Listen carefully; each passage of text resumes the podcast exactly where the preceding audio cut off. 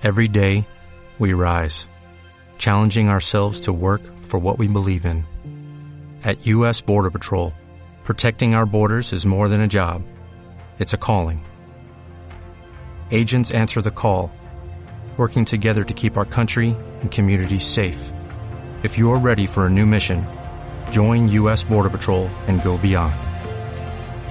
Learn more at cbp.gov/careers. I'm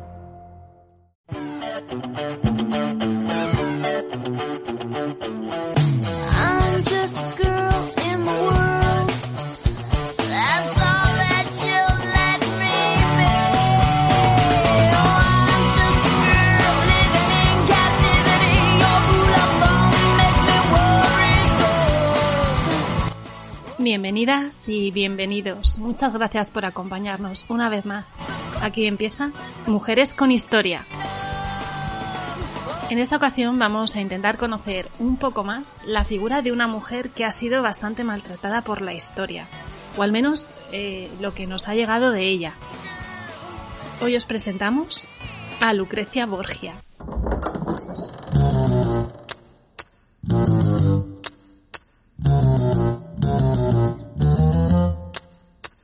Lucretia Giovanni, Geoffrey and Cesare, Italian Miami, the Borgia family. Our daddy was Rodrigo, I had a monstrous ego. when he makes trouble we go, the Borgia family. Our tale begins Renaissance Spain, its leaders were a shower. And I ran out of patience, so began my quest for power. I splashed my cash to all the papal cardinals in hope that they'd be bought. They were in short, and I became the Pope. More power than I ought to. Blood thicker than water, Appoint my sons and daughter. to run a dynasty.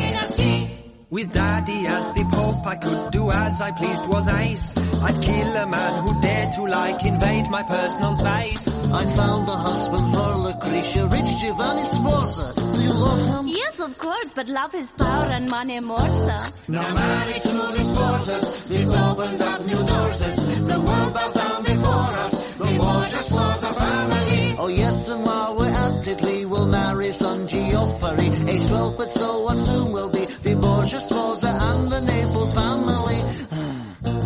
When the Sforza family eventually bores you, we'll just annul the marriage if he refuses to divorce you. Don't I get to Don't say? fret for you, another man I'll get. Alfonso of Aragon. I like him. This could go on and on. You like him, I've gone off him. His pretty face makes me wince. You killed him. Yeah, I'm the model for Machiavelli's prince. Giovanni ran the army, but Cesare said, No way! I'll kill you if you cross me, I might kill you anyway. I am the mostest powerfulest, evilest of all.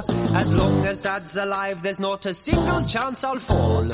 Uh, oh no. With suddenly low status, it seems the whole world hates us. They excommunicate us. They Borgia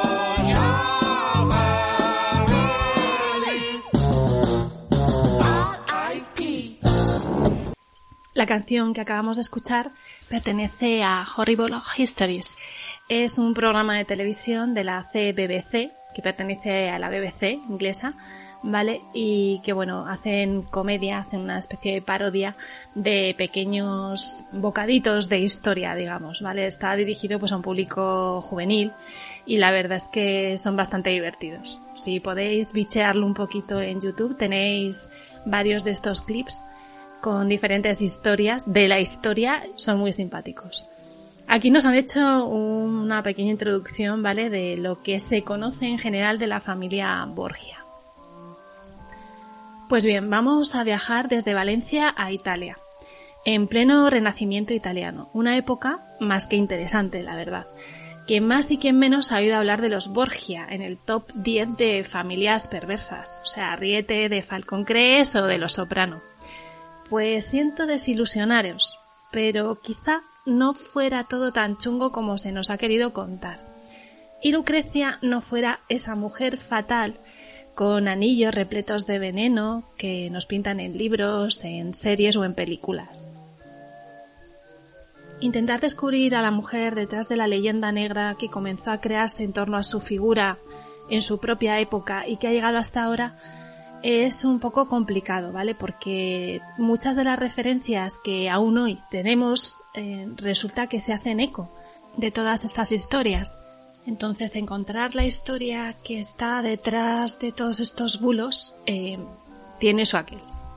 Hoy queremos encontrar a, a esa Lucrecia que se esconde detrás del mito. ¿Nos acompañáis?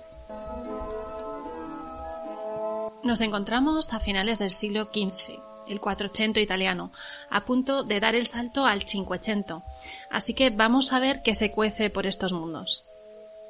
En navegación, uno de los campos más importantes de esta época, se inventa el astrolabio, el principal instrumento de navegación hasta la llegada del sextante. Permitía determinar la hora a partir de la latitud o al revés, para calcular la latitud conociendo la hora y medir distancias por triangulación.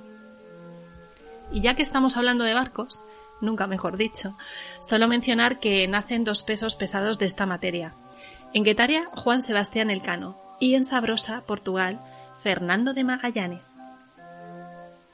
Se firma el Tratado de Toledo por el que los reyes católicos reconocen las conquistas africanas del rey Alfonso V de Portugal, que morirá al poco tiempo, y este cede las Islas Canarias a España. Fernando de Aragón intermedia para conseguir la paz entre los Medici de Florencia y el Papa italiano, Sixto IV. Aparece por primera vez el estilo isabelino en arquitectura, basado en elementos mudéjares, góticos tardíos e italianizantes. Boabdil arrebata el trono a su padre Muley Hacen y se convierte en el último rey de Granada. Maximiliano I de Austria reclama el gobierno de Flandes como regente de su hijo, Felipe el Hermoso. Leonardo da Vinci crea la descripción de su primer paracaídas y muere el sultán otomano Mehmed II el Conquistador, que tomó años atrás Constantinopla, hecho que para muchos marca el fin de la Edad Media y el comienzo del Renacimiento. Para comenzar y antes de meternos de lleno con los Borgia, vamos a comentar la situación geopolítica de Italia, o más bien de la península itálica, porque en ese momento Italia como que no. Más que nada porque nos ayudará a comprender las implicaciones de ciertas decisiones en la vida de Lucrecia.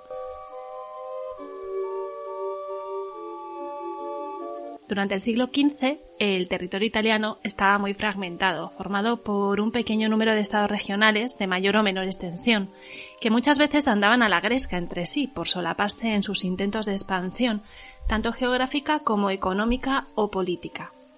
Hablaremos de ciudades-estado y pequeñas repúblicas oligárquicas, cuyo poder estaba en manos de unas pocas familias de nobles comerciantes o financieros. Así que nada, vamos a ver cómo se repartía el bacalao. Tenemos por un lado el Ducado de Milán, que es uno de los más fuertes, primero bajo el poder de los Visconti y después bajo el de los Sforza, intentando siempre expandirse a expensas de las repúblicas de Venecia y de Florencia. Luego tenemos a la República de Florencia, que tras varios rifirrafes con los estados pontificios y el Papa, comenzó una época de esplendor con la llegada de la familia Medici en 1434 aproximadamente. Por otro lado tenemos las repúblicas de Venecia y Génova, siempre compitiendo entre sí por la supremacía comercial, sobre todo marítima, e intentado acaparar lo que podían en tierra firme, lo que les hacía tener sus más y sus menos con Milán y con el Papa. Al sur tenemos el reino de Nápoles, que formará parte del reino de Aragón junto a Cerdeña y Sicilia. En la zona central tenemos eh, a los estados pontificios, con capital en Roma, donde residía el Papa. Además, hay que sumar otros territorios como la República de Siena, Mantua, el Ducado de Módena o Ferrara mismo. Dicho esto, comencemos con los Borgia.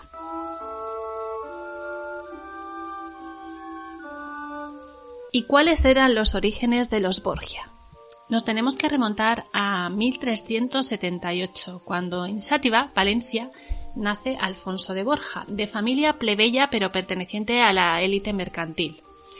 A él eso del comercio no lo llamaba, por lo que se doctoró en Derecho Civil y Canónico y inició su carrera como profesor en la Universidad de Lérida, entrando al servicio del rey de Aragón, como consejero. Alfonso el Magnánimo.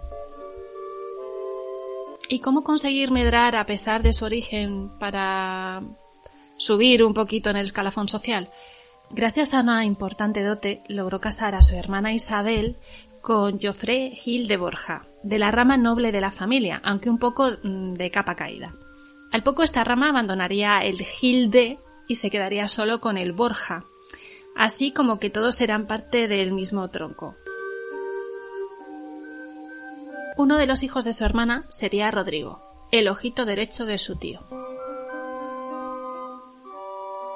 Y Alfonso, pasito a pasito, gracias a su saber hacer y sus dotes de negociación, fue ascendiendo puestos, logrando ser nombrado obispo de Valencia gracias a su intercesión con el antipapa Clemente VIII, que sucedió a Benedicto XIII, el Papa Luna, para que renunciara a sus pretensiones, acabando así con el problema del cisma de Occidente.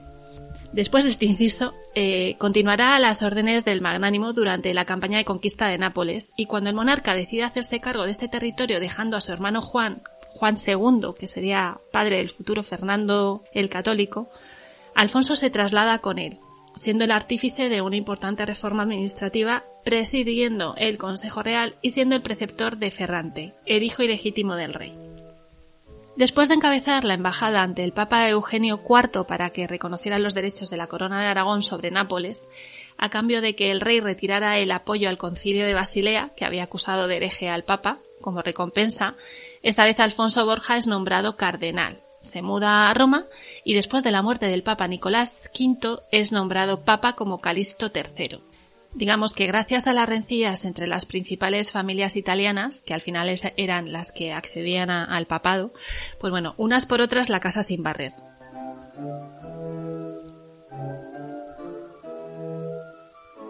Mientras, eh, su sobrino Rodrigo Borja, un hombre de buena presencia, gran oratoria y bastante seductor, por lo menos para la época, aunque nosotros veamos ahora esos retratos, pues bueno, en la época al parecer tenía su tirón.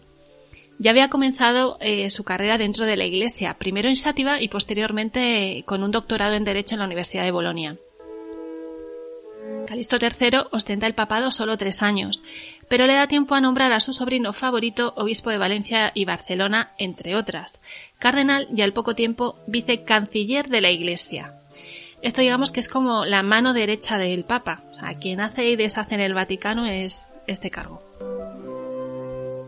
Gracias a la influencia de su tío, Rodrigo amasó una fortuna y ascendió rápidamente dentro de la curia, heredando los enemigos de su tío y sumando otros tantos. Aunque también era un hábil negociador, por lo que consiguió superar la tormenta de la muerte de su tío. Ya no tenía esa protección. Él se mantuvo ahí en su puesto, siguió siendo vicecanciller de la Iglesia, con los cuatro papas siguientes, Pío II, Pablo II, Sisto IV e Inocencio VIII. Cumplía con todos los requisitos del noble renacentista. Culto, refinado, humanista y muy buen diplomático. Otra de sus características más destacadas era su gran ambición y su hedonismo. Como el resto de nobles de esta época o altos cargos del clero, Rodrigo tuvo varias amantes conocidas y anónimas, y otros tantos hijos, todos ilegítimos. Pedro Luis, su primogénito, sería más tarde duque de Gandía, gracias a sus servicios en la reconquista de Granada. Y posteriormente, con Banocha Catanei, tendría a los cuatro hijos más conocidos de Rodrigo. Juan, que heredaría el título de duque de Gandía, no es su medio hermano Pedro Luis, César, Lucrecia y Joffre. Ahora mismo puede parecernos más o menos escandaloso que alguien dentro de la alta curia tuviera amantes e hijos conocidos, vamos, de sobra. Pero en aquella época era bastante normal, tanto dentro de las familias nobles como entre cardenales u obispos. Además, hay que añadir que Rodrigo Borgia, al parecer, era un hombre bastante atractivo en la época, con una presencia imponente y con un magnetismo especial, muy buen político y gestor, y al parecer quería muchísimo a todos sus hijos.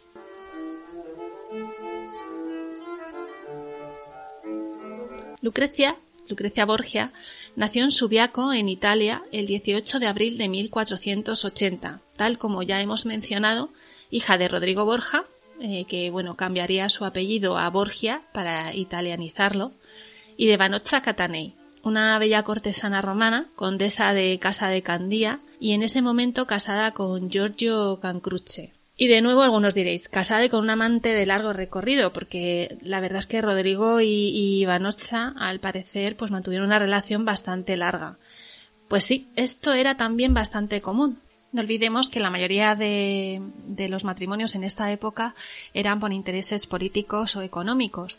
Así que bueno, si cualquiera de estas relaciones extramatrimoniales eh, suponía algún tipo de ventaja, bien para uno, para otro, para ambos, pues ole, bienvenido sea y cada cual con lo suyo.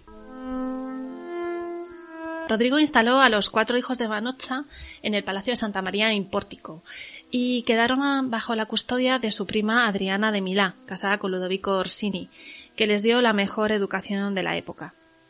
Lucrecia, al igual que sus hermanos, estudió matemáticas, astronomía, humanidades, historia, música, dibujo, baile y poética. Al parecer también conocía varios idiomas, como el griego, el italiano, el castellano y el valenciano, que curiosamente era la lengua utilizada por la familia dentro del Vaticano. Bien, en esta época, así como en otras, pues era corriente que las hijas y hermanas de la familia en edad casadera fueran utilizadas para conseguir alianzas políticas a través de matrimonios concertados. Y bueno, el caso de Lucrecia, por desgracia, pues no fue una excepción. Cuando Lucrecia tiene solo 10 años, se redacta en Roma un acuerdo matrimonial por el que se comprometía con Querubín Joan Centelles, un joven valenciano de solo 15 años, pariente de los condes de Oliva. En un intento de Rodrigo, entonces cardenal y vicecanciller de Roma, no olvidemos, de emparentar con la nobleza valenciana. Aunque en este tiempo nos parezca que eso de prometer o casar a las niñas o niños de esas edades era una barbaridad, a ver, no olvidemos en la época en la, que nos encontramos y que entonces era algo bastante normal. De hecho, en algunos casos el novio debía de esperar a cierta edad para poder realizar la boda y consumar el matrimonio. El matrimonio se pospone por dos años, porque Lucrecia es muy chiquitita, es demasiado joven, y bueno, la idea era esperar a que la novia tuviera 13 años. Aún así se redactan las capitulaciones matrimoniales. El caso es que este compromiso se rompe, debido al parecer a ciertos problemas surgidos entre los condes de Oliva y el rey Fernando el Católico. Entonces, pues bueno, antes de entrar en jardines ajenos, mejor prevenir y Rodrigo decide anular el compromiso. Al año siguiente, Lucrecia vuelve a comprometerse, esta vez con Gaspar de Próxita, segundo conde de Almenara, hijo del conde de Aversa, camarlengo del rey Alfonso de Aragón y de Nápoles, aunque este nuevo compromiso le duró solo unos meses, exactamente unos tres meses, desde la firma de las capitulaciones. El 11 de agosto de 1492, el cardenal Rodrigo Borgia, tras la muerte del Papa Inocencio VIII y un cónclave en el que ninguna de las familias italianas con candidatos al papado se ponen de acuerdo, además de algunos que otros intercambios de dinerillo y alguna influencia, que esto también era algo usual, no nos echemos las manos a la cabeza, pues Rodrigo es nombrado papa con el nombre de Alejandro VI, a los 61 años de edad. Bueno, y antes que nada quería romper un poquito una lanza, ¿vale?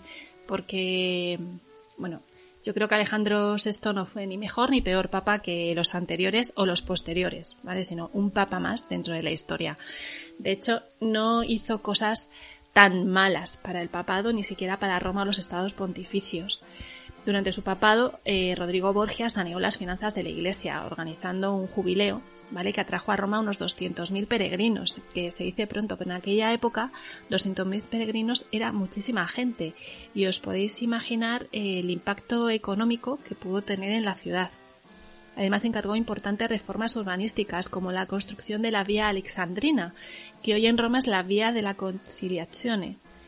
Mejoró la seguridad ciudadana prohibiendo a los romanos llevar armas. Nombró además cuatro jueces de paz para resolver pleitos civiles. Fue mecenas de Miguel Ángel y Pinturicchio, que, bueno, se encargaron de embellecer algunas de las estancias del Vaticano y apoyó a la Universidad de Sapienza donde Copérnico dio clases durante su pontificado. Alejandro VI ni ninguno de sus hijos fueron unos santos, la verdad, unos más que otros, pero la mayoría de los rumores que aún andan por ahí son exageraciones o simplemente invenciones. Aunque parezca contradictorio, la familia Borgia a pesar de los pesares de su ambición y bueno del resto de eventos que, que, hubo a lo largo de sus vidas, eran personas de gran espiritualidad y profunda religiosidad. O sea, eso sí que coinciden bastantes autores.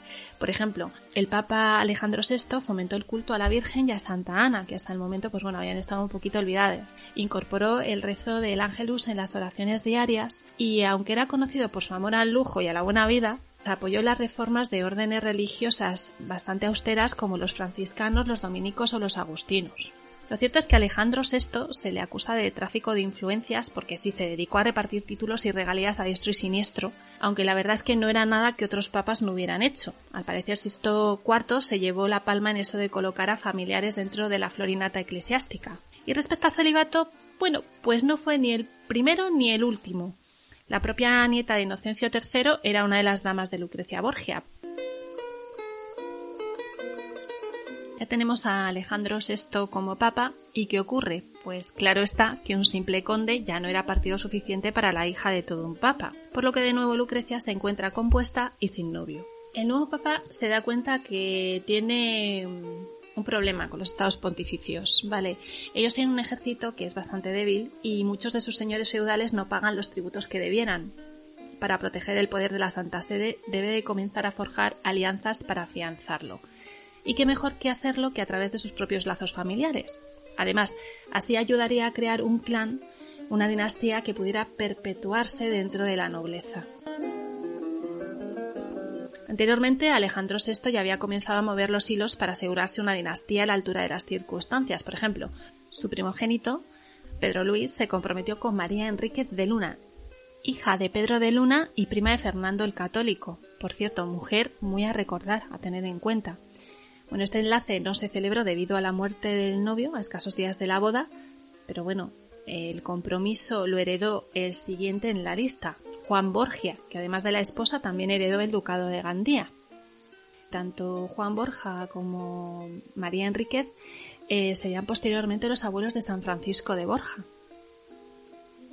César, al ser el segundo hijo, es destinado a la carrera eclesiástica, al menos en un principio, ¿vale? con un ascenso vertiginoso, porque fue nombrado obispo de Pamplona con 16 años, arzobispo de Valencia con 19 años y cardenal a los pocos meses. Y bueno, en 1494 su hijo pequeño, Jofre Borgia, de 13 años, se casaría con Sancha de Aragón y Gacela, de 16 años, que sería eh, hija ilegítima de Alfonso II de Nápoles, siendo nombrados príncipes de Esquilache. Volviendo a la situación en Roma, eh, veremos que el pulso de poder entre los distintos territorios se desarrolla como una verdadera partida de ajedrez y nos ayudará a entender el papel que Lucrecia desempeñó en ella. Roma contamos con dos familias muy importantes, los Colonna y los Orsini, que no tenían demasiada estima al Papa, hay que decir. Bueno, el caso es que el hijo primogénito, Juan, es nombrado capitán general de las fuerzas pontificias para asegurar el dominio militar de Roma. El siguiente paso fue buscar posibles aliados por parte de los Borgia, los más poderosos, poniendo el ojo en el Ducado de Milán, que es una de las principales ciudades de la época. Por intermediación del cardenal Ascanius Forza, que fue uno de los personajes que dio la llave del papado Alejandro VI, se postuló como candidato para casarse con Lucrecia a Giovanni Sforza, señor de Pesaro y Gradara, de 26, bueno, unos dicen 26, otros dicen 28 años, y vio de su primera mujer, nieto de Ludovico Sforza, el moro, el gran duque de Milán. Lucrecia en este momento solo tenía 13 años y aunque fuera muy querida por su padre y hermanos, eh, pues no tenía ni voz ni voto en la decisión del casamiento. La dote ascendió a unos 31.000 ducados y la boda se celebró por poderes. Pero debido a la juventud de la novia, permanecería en Roma durante un año, posponiendo así la consumación del matrimonio. La celebración de la boda definitiva, por llamar de alguna manera, fue por todo lo alto. La novia llevaba un traje eh, de unos 15.000 ducados, la mitad de la dote, ni más ni menos, joyerío añadido y demás. ¿Qué ocurre? A los dos meses del matrimonio, Giovanni Sforza se ausenta de Roma por primera vez. Las idas y venidas del señor de Pésaro a Roma pues fueron constantes y los periodos de ausencia bastante largos, con la incomodidad correspondiente por parte del Papa, bueno, del Papa y de Lucrecia. A pesar de todo, pues bueno, ella aguanta estoicamente, eh, nunca se queja ni reniega de su marido, para nada. A pesar de su juventud, se comporta de una forma totalmente correcta para una mujer casada, que además bueno, una noble que es lo que más puede esperar, ¿no? Esta es una mujer casada, además con uno de los señores con más influencia dentro de esa Italia fragmentada que hemos hablado. Así que bueno, en principio se mantiene bastante entretenida con los quehaceres dentro de la corte de Roma. Pero quizá para entender un poco el comportamiento de Giovanni Sforza y también, bueno, todo lo que tiene que ver con Lucrecia, habrá que tomar eh, un pelín de perspectiva para ver la foto completa. ¿Qué está pasando en paralelo a la vida de nuestra protagonista? ¿A qué puede eh, ser debido ese comportamiento de Giovanni Sforza? En Europa hay una serie de eventos que, aunque parezca que no están relacionados, eh, vamos a ver que sí, sí que lo están. Eh, nos venimos cerquita, nos venimos aquí a, a España. En ese momento, lo- bueno, España, bueno. En ese momento los reyes católicos y Carlos VIII de Francia firmaban el Tratado de Barcelona, por el que, entre otras cosas, Isabel y Fernando se comprometían a no intervenir en la guerra que Francia pensaba llevar a cabo contra los infieles otomanos eh, atravesando la península itálica. Y además, no prestar ayuda a los enemigos de Francia excepto al Papa. A cambio de todo esto, Francia devolvía el Rosellón y la Cerdaña a los reyes. Con los reyes católicos tranquilitos, el rey francés firma otros dos tratados de paz, con Inglaterra por un lado y con el Sacro Imperio Romano Germánico por el otro, quedando liberado de conflictos para poder centrarse en su próxima campaña. La excusa, la guerra contra los otomanos. La realidad, hacerse con el reino de Nápoles, que era una reivindicación histórica que tenía Francia, porque anteriormente había tenido un rey en Nápoles, un Anjou. Y aquí es donde aparece Milán, que era aliada de Francia, además de otros jugadores con bastantes intereses creados en toda esta historia. El caso es que para llegar a Nápoles, su destino final, el monarca francés debía atravesar los estados pontificios. Y bueno, Alejandro VI, que de tonto no tenía un pelo, temía que aprovechando que el Pisuerga pasa por Valladolid y como otras veces hemos visto en la historia, los franceses decidieran ocupar su territorio. Alejandro VI ya entonces había casado a su hijo Joffre, el hermano menor de Lucrecia, con Sancha Aragón y Gacela, hija ilegítima del rey Alfonso II de Nápoles, con lo que esperaba poder contar con el apoyo napolitano por ese lado y el apoyo de Aragón, gracias al matrimonio de Juan, en caso de que el rey francés Carlos VIII se pasara de la raya. Las tropas francesas fueron avanzando sobre la península itálica y ganando distintas plazas hasta que en diciembre de 1994 llegan a la propia Roma, cercando al Papa en el castelo de San Angelo y obligándolo a capitular. El rey francés pidió que le coronara rey de Sicilia, que perteneciente a Nápoles, y que César Borgia se les uniera con sus tropas, aunque realmente esto era una maniobra para tomar al hijo del Papa como rey y asegurarse que las fuerzas pontificias no quedaban a su retaguardia. Esta acción contravenía el tratado que habían firmado Fernando el Católico y Carlos VIII. Recordemos que no les ayudarían si agredían a cualquier otro enemigo, salvo al Papa. Entonces, bueno, esto suponía una agresión a los estados pontificios, lo que legitimó que el rey aragonés tomase cartas en el asunto. Resumiendo un poco bastante todo lo que vino a posteriori. Los franceses llegaron a Nápoles, sí, pero Fernando II, rey de Nápoles, pidió ayuda a Aragón a cambio de ciertos territorios que luego nunca le entregaría y este envió un ejército comandado por Gonzalo de Córdoba, el gran capital, consiguiendo varias victorias. El conflicto se dio por terminado en 1498 tras la muerte por accidente de Carlos VIII. Estando como estaban los Esforza, eh, que eran aliados, Esforza de Milán eran aliados del rey de Francia, inmersos en la guerra, es de imaginar que Giovanni Esforza pues arrimara un poquito el hombro durante la campaña militar. De ahí sus posibles ausencias y que tratara de utilizar su proximidad a los Borgia actuando como espía en beneficio del ducado de Milán. A ver, las dotes de 007 del marido de Lucrecia debían de, ser bastante limitadas, por lo que el Papa lo descubrió situando al milanés en una situación cuanto menos incómoda. El caso es que eh, César, que era muy amigo de las soluciones drásticas, eh, sí que propuso en su momento, al parecer, que bueno se le hiciera desaparecer. Pero eh, Lucrecia se enteró y avisó a su marido, de ahí que también esforza saliera haciendo mutis por el foro y no quisiera volver a Roma. Bueno, el caso es que el matrimonio de Lucrecia con un esforza pues ya no resultaba tan ventajoso. Y si a esto sumamos que durante el tiempo que duró el matrimonio entre ellos no tuvieron hijos, pues el Papa tenía la excusa perfecta para anular el matrimonio, alegando que no se había llegado a consumar. Esto a Giovanni Sforza le hace muy poquita la gracia, eh, porque eso pone en entredicho su virilidad. De hecho, para conseguir la nulidad tenía que declarar en público que era impotente. El caso es que, bueno, al final no le queda otra que capitular y se hace oficial la anulación en diciembre de 1497. Probablemente a partir de este hecho es cuando comienza a crearse la leyenda negra sobre los, sobre los Borgia y principalmente sobre Lucrecia, a raíz de unos comentarios de su marido. Eh, no se sabe si con doble intención, pero bastante mal interpretados por los coetáneos y enemigos de la época, insinuando unas posibles relaciones incestuosas de Lucrecia con su padre y posteriormente también con su hermano César y negando su virginidad en el momento del enlace. Durante el tiempo que duraron las negociaciones para conseguir su nulidad, cumpliendo las órdenes de su hermano César, Lucrecia se retira al convento de San Sixto, junto con sus damas de honor. En ese momento, la única relación con el exterior que tiene Lucrecia es a través de un secretario de su padre llamado Pedro Calderón Peroto, del que, según dicen algunas fuentes, se enamoró.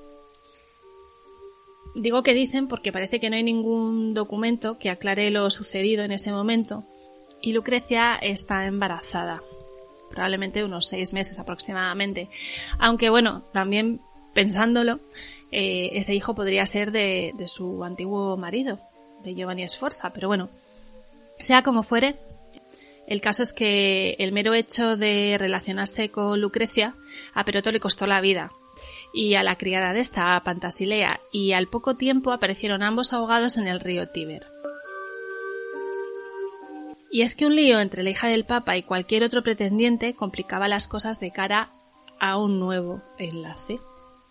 En ese tiempo aparece un niño que es llamado Giovanni, bueno, no es que aparezca, eh, sino que nace un niño, que se le llaman Giovanni, llamado el infante romano, cuya paternidad es atribuida en primera instancia a César y a una mujer desconocida mediante una bula papal de 1501, lo que avivó los rumores eh, sobre las relaciones incestuosas de César con Lucrecia. Posteriormente se descubrió una nueva bula del Papa que se mantuvo totalmente en secreto durante años, donde se proclamaba que el niño era hijo del propio Alejandro VI. Hay que decir que el Papa tenía prohibido por derecho canónico reconocer públicamente paternidades, lo que no significa que efectivamente el niño fuera de él. Otra posibilidad era que estas bulas eh, podrían ser meras maniobras para intentar mantener limpio el honor de Lucrecia de cara a acordar futuros matrimonios. El pequeño Giovanni viviría en el Vaticano durante su infancia, pero a la muerte de Alejandro VI iría a vivir con Lucrecia Ferrara, donde fue reconocido como hermanastro y cuidado como hijo propio. Aunque Giovanni Borgia recibió varios títulos nobiliarios y aunque no tuvo mucho éxito en su ascensión social, murió siendo embajador del Papa Pablo III. En 1498, y tras la muerte de su hermano mayor Juan en extrañas circunstancias, eh, dicen que bueno, fueron a, cenar a casa de, de su madre y por la noche Juan salió, en principio, a ir a ver a una de sus múltiples amantes no volvió a vérsele con vida, apareciendo días después flotando en el Tíber. Las malas lenguas comentan que César eh, fue el culpable de la muerte por temas de celos. César eh, cuelga los hábitos y se acuerda un nuevo matrimonio para Lucrecia, esta vez con Alfonso de Aragón, duque de Biscegli y príncipe de Salerno hijo ilegítimo de Alfonso II y hermano de la mujer de su hermano Joffre, Sancha de Aragón, estrechando aún más los lazos entre el papado y el reino de Nápoles.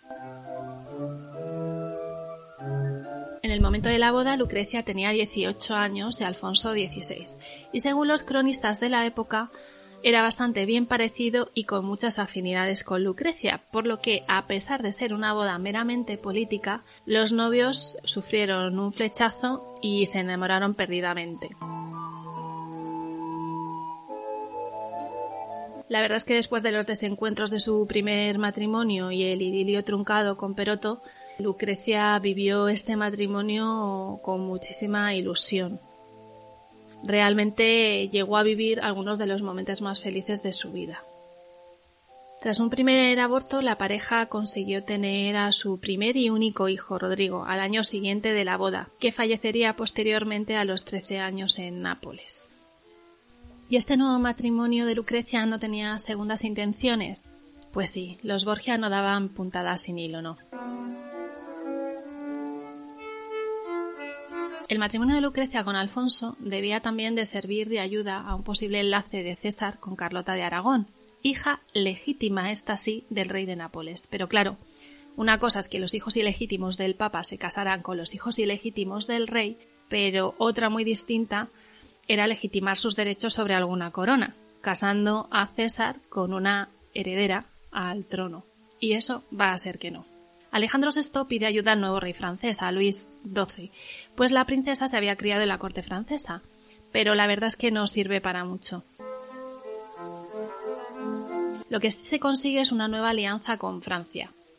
César consigue el ducado de Valentinois, un ducado francés, y el apoyo para conseguir su propio ducado en territorio italiano, el ducado de Romaña, además de una nueva esposa, Charlotte d'Albret, hermana del rey de Navarra.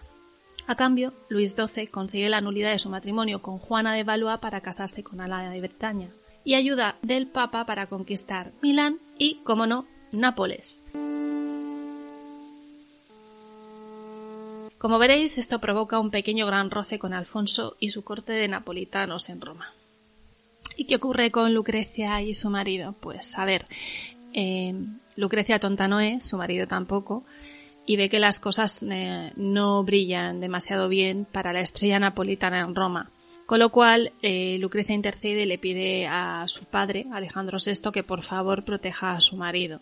En ese momento es cuando el Papa cede el gobierno temporal de Spoleto, Foligno y Nepi a Lucrecia, funciones políticas y administrativas que ella asume con total naturalidad, demostrando ser una mujer capaz del gobierno de esa, de esa zona. A ver, ese nombramiento eh, tiene como objetivo principal poner un poquito de tierra de por medio entre toda la corte de napolitanos y de Alfonso y su hijo César. Como dicen, quien evita la ocasión evita el peligro. Pero he aquí que el Papa sufre un pequeño accidente, se cae un pedazo de techo de la habitación donde se encuentra y queda herido. Con lo cual llaman a Lucrecia a su lado, ella está allí con su padre y demás. Y bueno, una de las noches que Alfonso va a cenar con ellos y a, verla, pues al volver a su casa, pasando por la plaza de San Pedro, pues Alfonso sufre un ataque por un grupo de hombres, probablemente pagados por César Borgia, según una de las versiones, en la que, bueno, Alfonso se da cuenta de quiénes son sus agresores y a pesar de estar herido, pues maquina una venganza contra César y envía a unos arqueros a atentar contra su vida. Eh, César lo descubre y en represalia le da muerte. Todo muy shakespeariano, ¿verdad? Otra de las versiones, sin embargo, eh, cuenta que el ataque que sufre Alfonso fue planeado por los Orsini, provocado por la alianza de este con la familia Colonna. Ya hemos dicho que las dinastías italianas se llevan peor que mal. O bien una tercera, donde el ataque realizado por simpatizantes profranceses, enemigos de los napolitanos. El resultado final es que Alfonso queda malherido y pese a los cuidados de Lucrecia, que pasa unas seis semanas a los pies de su cama, parece que va recobrándose poco a poco, pero finalmente fallece a causa de las heridas, aunque ya hemos dicho que otros aseguran que murió estrangulado por orden de César. En este momento la alianza de Nápoles y los estados pontificios ya no es tan prioritaria para el papado, por lo que podemos decir que la desaparición de Alfonso es más que oportuna. Lucrecia, por el contrario, siente de forma sincera la muerte de su esposo porque Alfonso era el amor de su vida, por lo que se refugia en el castillo de Nepi para guardar luto. Y en este momento suele firmar sus cartas como la más desgraciada de las mujeres. Poco le durará el respiro, pues en nada empiezan a barajar nuevas propuestas de matrimonio para ella.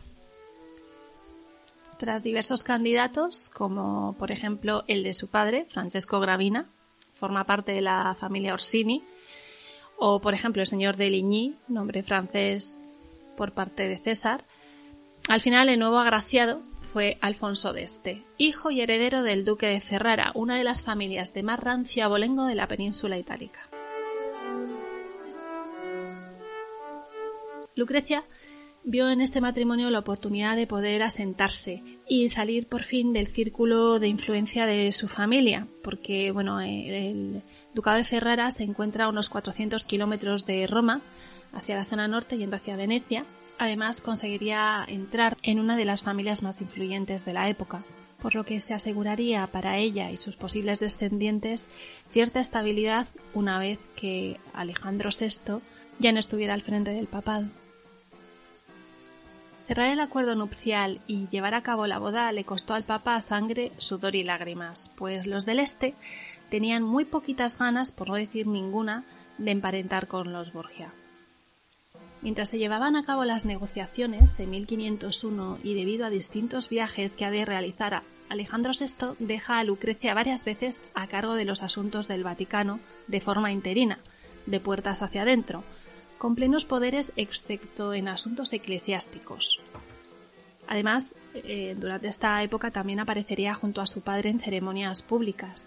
Abría y gestionaba la correspondencia papal y tenía potestad de poder convocar a los cardenales en caso de necesidad durante las ausencias del Papa, cosas que escandalizaban y enervaban a Johannes Burker, maestro de ceremonias del Papa, personaje que fue el primero en hacerse eco y amplificar cualquier rumor real o imaginario contra la familia, y que recogió en su diario el contenido de la famosa Carta de Sabelli, donde se narra el banquete de las castañas a raíz del compromiso de Lucrecia con Alfonso d'Este, una celebración que, bueno, según la carta de, de Sabelli, se convirtió en una orgía supuestamente organizada por César y el propio Papa con la presencia de diferentes cortesanas.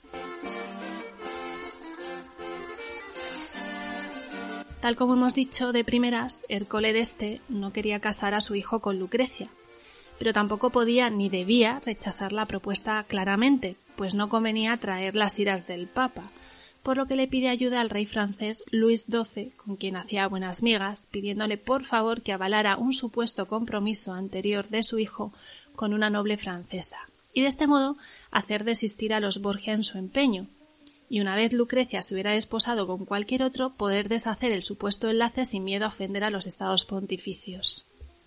El problema es que el monarca francés al que le interesaba mantener eh, los buenos términos, eh, las relaciones con el Papa, al principio dice que sí, pero luego dice que no.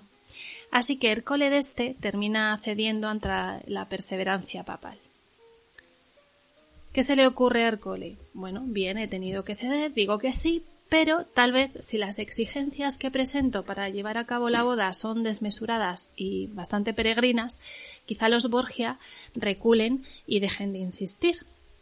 Así que Hércole d'Este solicitó que la dote de Lucrecia fuera de doscientos mil ducados, se le anularan los impuestos que Ferrara pagaba a los estados pontificios y se le concediera los territorios de Cento y Pieve. Si al final no le quedaba otra que emparentar con los Borgia, al menos llevarse el mayor pellizco posible. Además, envió varios espías y embajadores a la corte papal para recabar información sobre su futura posible nuera, pues hasta Ferrara habían llegado noticias de su comportamiento licencioso y toda clase de calumnias respecto a la familia y particularmente sobre el comportamiento de Lucrecia. Pero las noticias que le terminaron de llegar anulaban cualquier duda sobre la honestidad de la novia. Además, su estancia coincidió con la ausencia del Papa, con lo cual Lucrecia estaba haciéndose cargo de la gestión de los estados vaticanos, por lo que quedaron bastante impresionados de su responsabilidad y la primera idea que tenía Hércole d'Este fue cambiando poco a poco de manera bastante favorable sobre Lucrecia.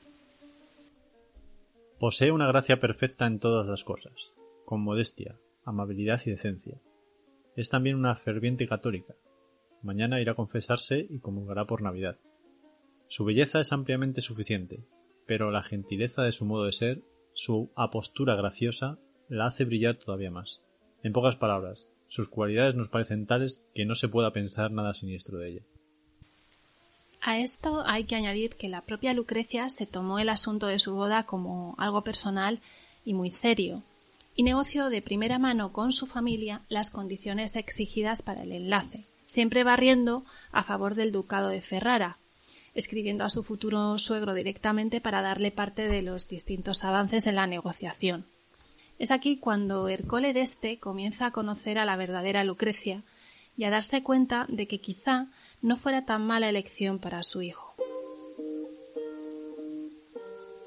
Al final se llegó a un acuerdo y la dote quedó fijada en la mitad de lo solicitado, cien mil ducados, y los impuestos que pagaría Ferrara pasaron de cuatrocientos ducados a cien florines y la diferencia se cubriría en especias, con lo que ambas partes quedaron satisfechas. En el momento del enlace, en 1502, Lucrecia tiene 21 años y Alfonso de este 26. Y esta es la descripción que hace de Lucrecia Cañolo, testigo de la boda.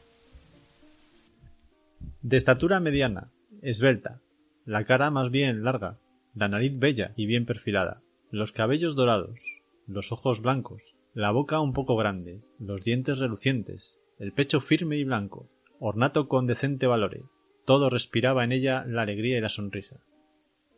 Una vez celebrada la boda, Lucrecia parte de Roma a Ferrara, pero sin llevarse con ella a su hijo Rodrigo, hijo de su anterior matrimonio con Alfonso de Aragón, que queda al cuidado de su excuñada Sancha de Aragón, por imposición de la familia de este, lo que la llena de tristeza. También será la última vez que vea a su padre y a sus hermanos César y Joffre.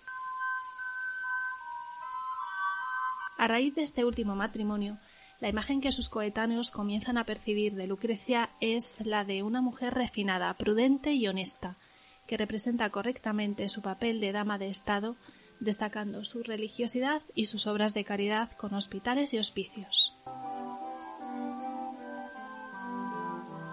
En 1503, su padre Alejandro VI muere, según dicen algunos víctimas de un envenenamiento que también afecta a su hermano César, pero que gracias a su fortaleza éste logra superar, aunque no así su padre.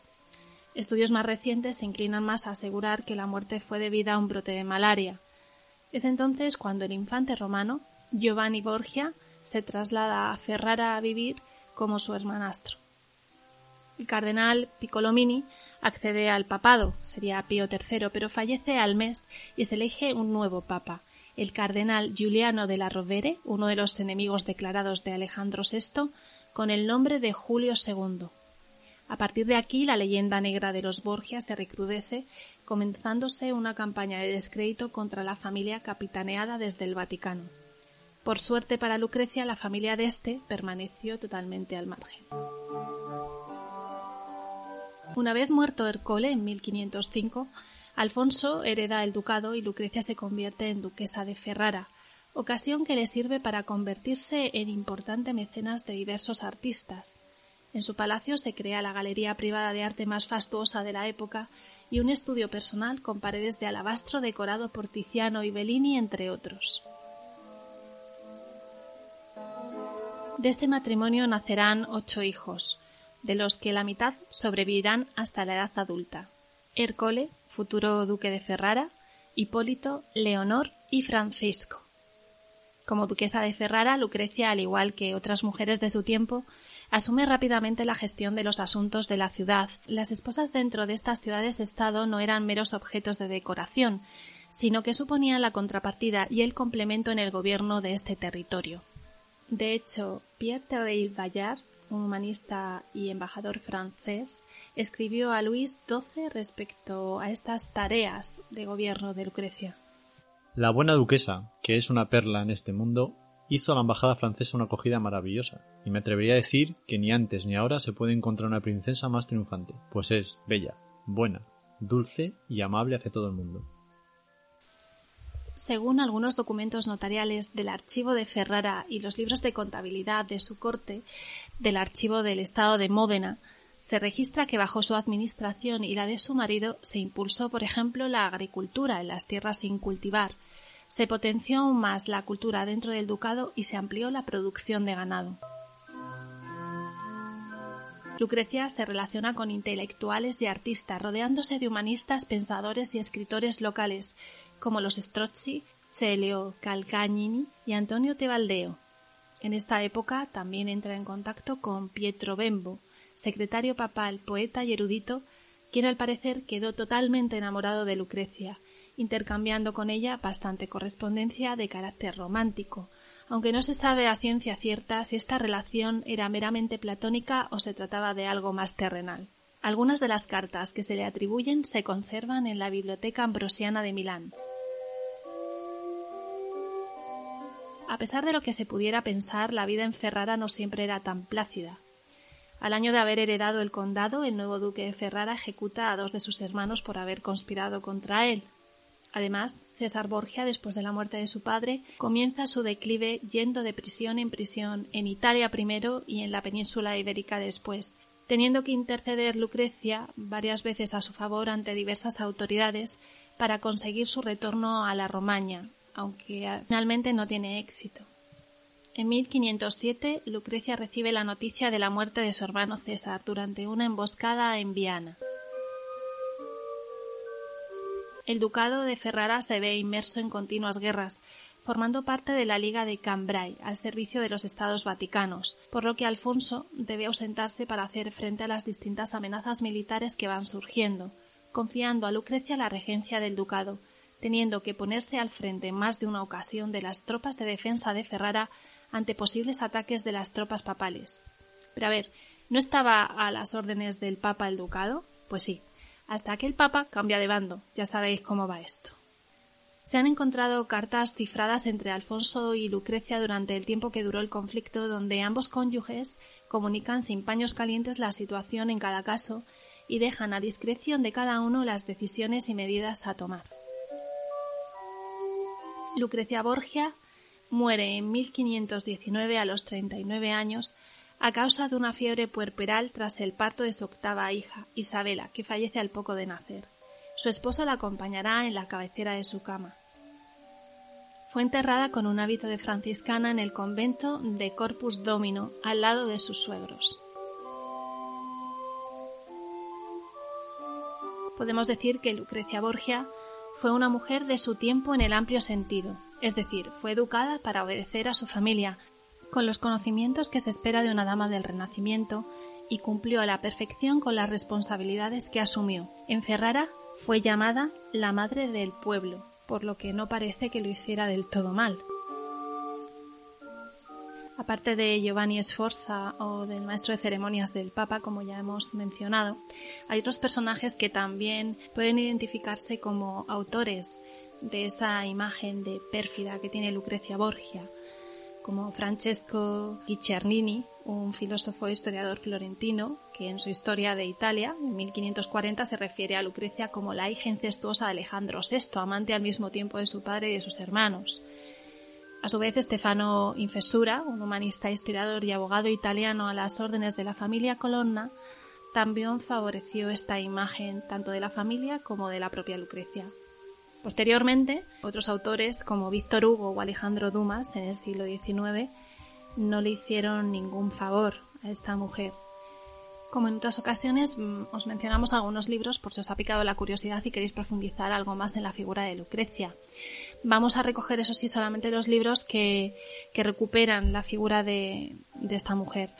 En principio sería Lucrecia Borgia, la hija del Papa de Darío Fo, La cautiva de los Borgia, escrita por Jan Calogridis, y Lucrecia Borgia, la mujer que sobrevivió a la infamia, de John Fownes. Sobre la figura de los Borgia en general y sobre Lucrecia en particular, he de decir que hay una lista bastante extensa de películas, desde 1908, ahí es nada, hasta la más reciente eh, de la que he tenido conocimiento, que es la película española de los Borgia de Antonio Hernández, con un enorme Luis Omar como Rodrigo Borgia y con María Valverde en el papel de Lucrecia. Si alguien quiere conocer más referencias, en la página web del Instituto de Estudios Borgianos hay un apartado completo que recoge el listado. Sobre series traemos dos, aunque ojo con las referencias más escandalosas, ¿vale? Y no olvidemos que es ficción y que, bueno, en algunos casos se han traído muchas partes de esa leyenda negra, ¿vale? Los Borgia, por un lado, la serie americana con Jeremy Irons en el papel de Rodrigo Borgia y Holiday Grange como Lucrecia. Y Borgia, una serie europea con John Doman como Rodrigo, Asunta Serna como Vanozza de Catanei e Isolda Dickau como Lucrecia. En el campo musical, la familia Borgia ha dado, mmm, pero vamos, innumerables obras. Desde el romance de la muerte del duque de Gandía, que es un anónimo de los siglos eh, XV y XVI, la ópera de Donizetti Felice Romani, Lucrecia Borgia, y bueno, luego también hay una obra de Franz Liszt llamada Reminiscencias de Lucrecia Borgia, y El Duque de Gandía de Antonio Llanos, Chapí y Dicenta. Digamos que, que hay innumerables obras. Y hasta aquí hemos llegado hoy.